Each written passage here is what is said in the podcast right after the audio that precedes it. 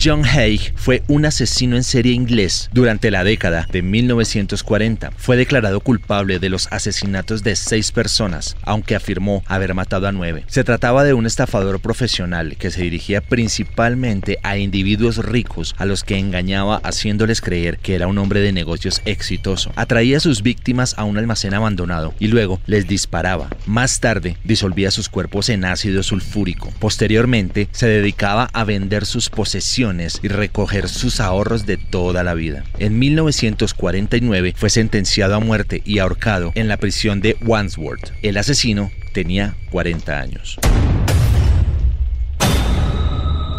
Jim Cummings, la voz de Winnie Pooh y de Tiger, llama a los hospitales infantiles en su tiempo libre para animar a los niños enfermos.